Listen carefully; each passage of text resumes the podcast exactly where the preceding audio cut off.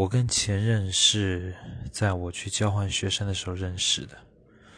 他是北京人，然后我们在天津读大学的时候认识，然后在一起。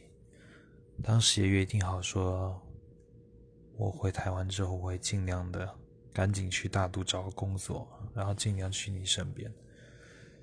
但是最后，他选择跟我提分手。其实到现在，你要问他的话，他估计也不知道为什么他要跟我提分手。